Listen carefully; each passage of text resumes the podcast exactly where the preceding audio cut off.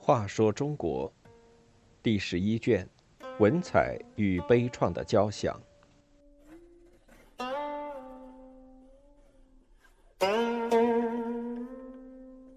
十五，烛影斧声。赵家不喜血洗京城的惨剧，而仁慈宽厚的幕布之下，掩盖着恐怖的沼泽。大雪之夜，烛影摇曳，斧声铿锵。一个千古奇案就这么发生了。皇位只有一个，于是不得不争，争起来必定你死我活。宋皇室也一样，穷凶极恶，丝毫不亚于前代。但赵家人更善阴柔的把戏，于是不见血洗京城的政变，未闻浮尸千里的战役，只留下一个个千古奇案。让人怒不得，悲不得，但平淡之中充满杀机，虽千年之后，仍能感受到这种令人窒息的气氛。烛影斧声便是这一案之一。中国正统的皇位传承顺序应该是父死子继，而宋朝第二个皇帝却是宋太祖的弟弟赵光义。兄中弟及是不正常的，于是就出现了种种传说。赵光义也是武将出生，但后周时地位比老兄低多了。那时兄弟俩感情很好，闲时常常一起喝酒聊天。哥哥武艺较强，而弟弟喜欢读书，取长补短，一起策划搅动天下。英雄气概溢于言表。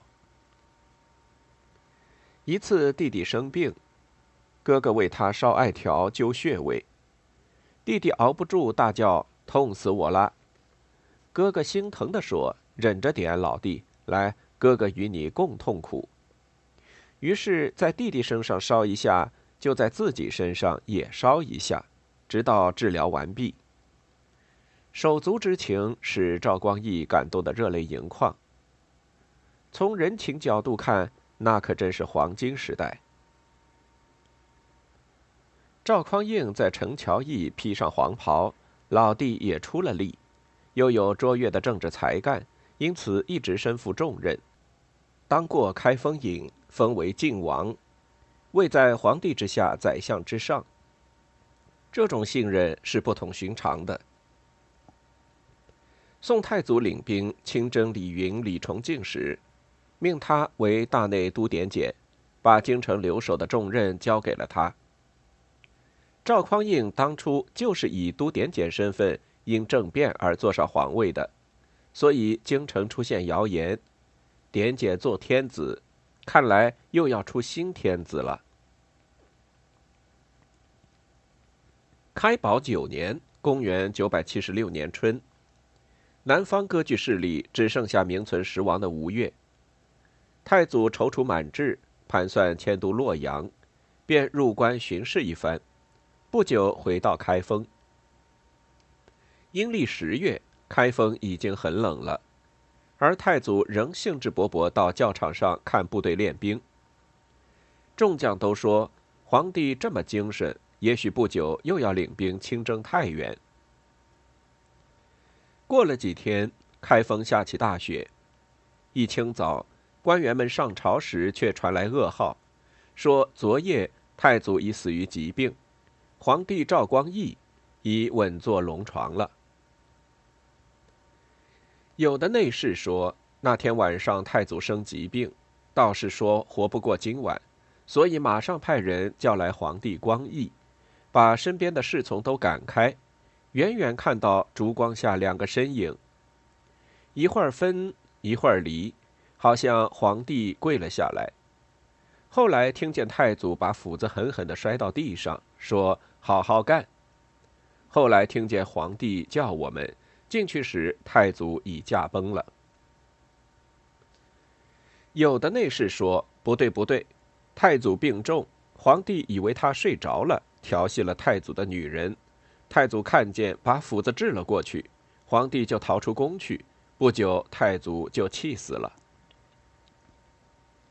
有的内侍说不对，四更时太祖病逝，皇帝并未在身旁。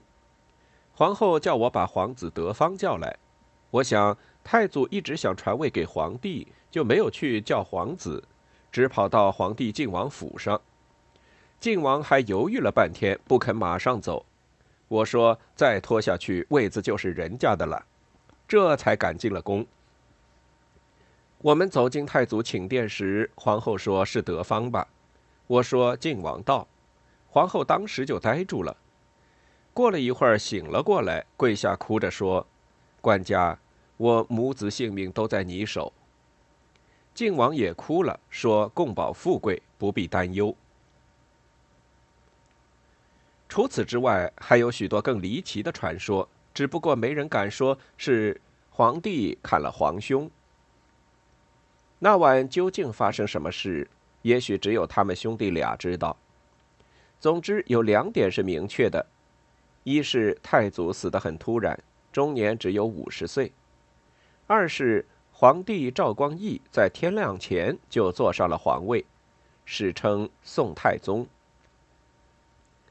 太宗一继位，就让皇帝廷美顶了自己过去的位置，即做开封尹兼中书令。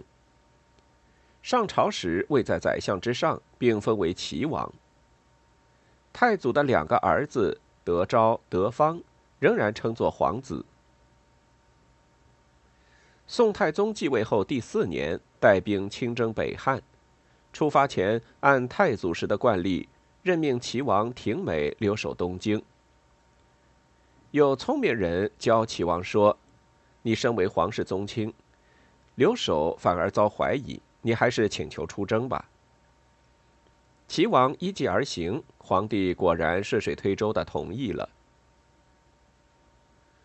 宋太宗神武出师不久便灭了北汉，得意之余决定立即北上攻辽。然而英勇善战的辽兵可不是好惹的，打得宋军大败，皇帝坐驴车逃走，军中却传说皇帝已死，太祖儿子德昭也在军中。有人就主张立皇子为新帝，正好传来皇帝的消息，才终止了。太宗听说此事，面有怒色，但什么也没说。回京后，因为打了败仗，他很不高兴，连灭北汉的功臣也不赏了。众臣都说不应该。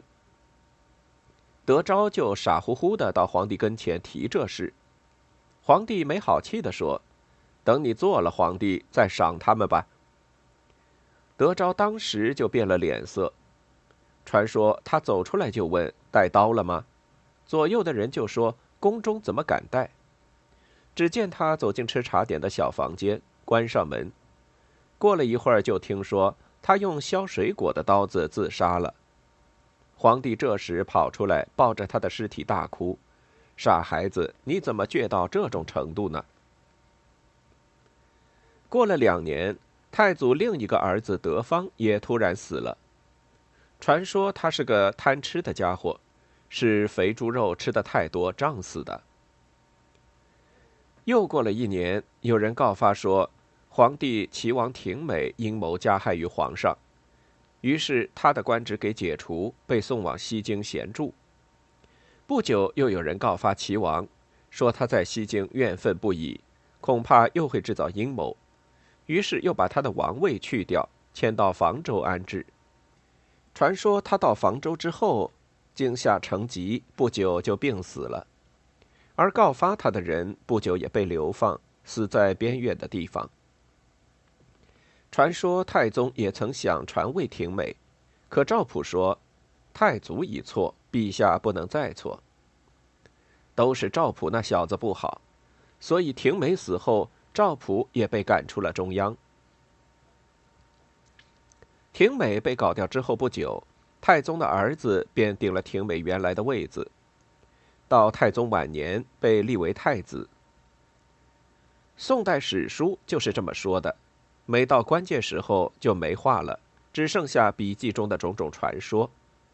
而传说又那么可笑，还不如玄武门之变。